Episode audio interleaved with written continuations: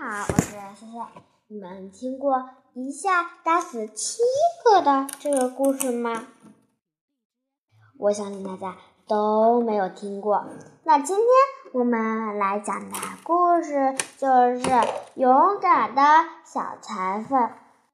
说到这儿，大家会疑惑的问：他会怎么样勇敢呢？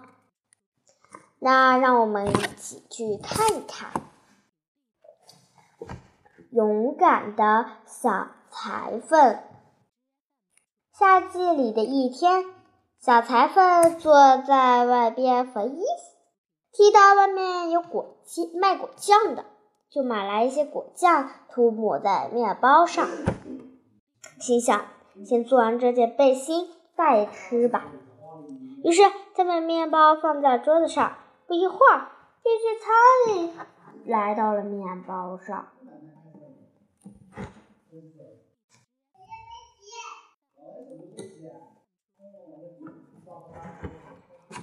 小裁缝非常生气，抓起一条毛巾拍向苍蝇，一下就打死了七个。小裁缝感到很骄傲，就缝出一条腰带，在上面绣着“一下打死七个”，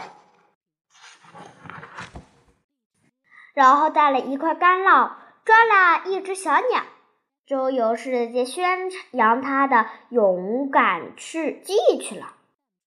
几天后，他路过一座陡峭的大山，遇到一个巨人正在前面观赏风景。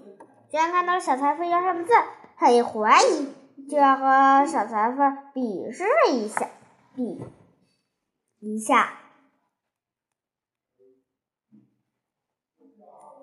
他捡起一块石头捏在手中，石头立刻变成了粉末。裁缝说。就是捏石头嘛，太容易了。他掏出那块很像石头的干酪，用力一捏，干酪也变成干酪也变成了粉末。敌人还是没会，又不相信哪有这么厉害。就捡起一块石头抛向了很远的地方。小裁缝从口袋里把小鸟抓出来扔了出去，小鸟很快就飞到无影无踪了。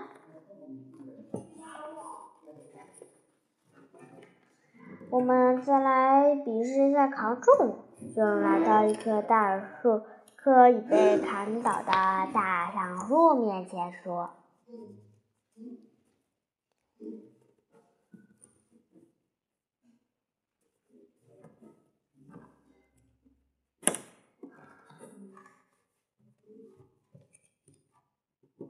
你要是有本领，就帮我砍走这棵树。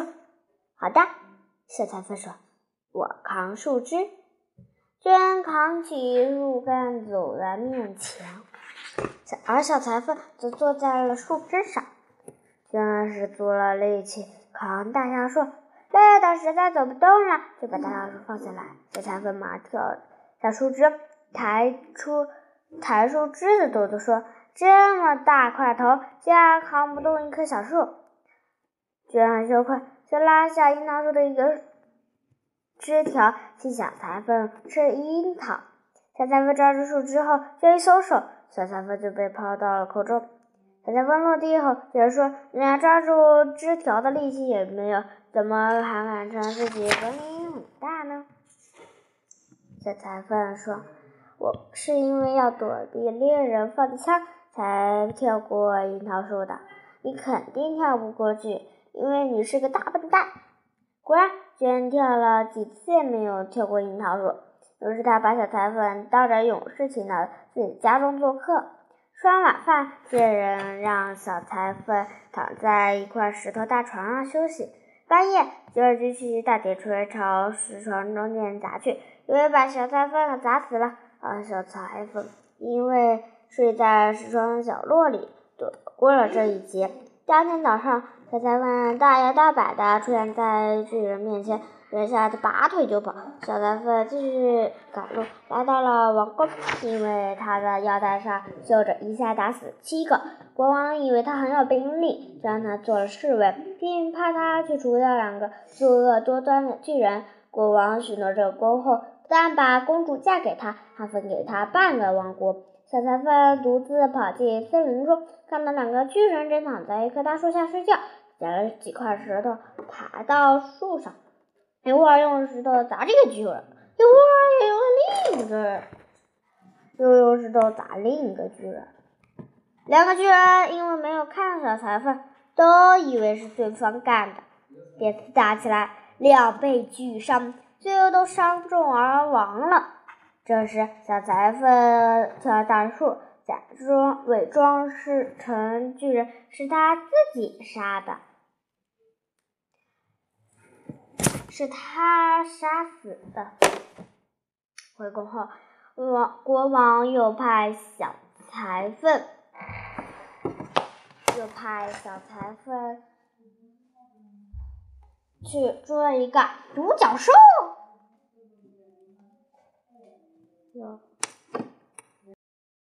小裁缝独自走进森林，突然独角兽向他直冲过来。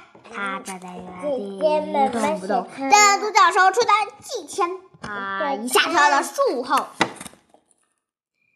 他一下跳到树后，独角兽停不住脚步，把脚戳到了树干里，怎么也拔不出来，就被小裁缝生擒活捉了。国王又让小裁缝去捉一头大野猪。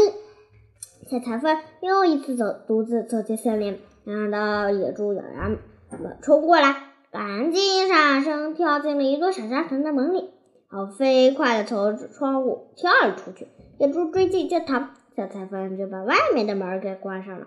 野猪不知道可以从窗户跳出去，结果也被生擒活捉了。这次，小裁缝不得不守诺言。把公主和半个王国赐予给小裁缝。一天夜里，公主听到小裁缝在说梦话的时候说出了自己的身份。第二天跑出去告诉国王，说她的丈夫只是一个身份低贱的裁缝。国王很气恼，就决定在当天晚上派杀手杀死小裁缝。王听到后就告诉了小裁缝。深夜，两个杀手潜入到小裁缝的床边，小裁缝。故意大嚷道：“我一下打死了七个，更别说杀死两个巨人、生擒独角兽和一条大野猪了。你们都不是我的对手。”听了这些话，杀手们吓得天之摇摇。从此，再也没有谁敢伤害小裁缝了。他在宫里一直生活着幸福的生活。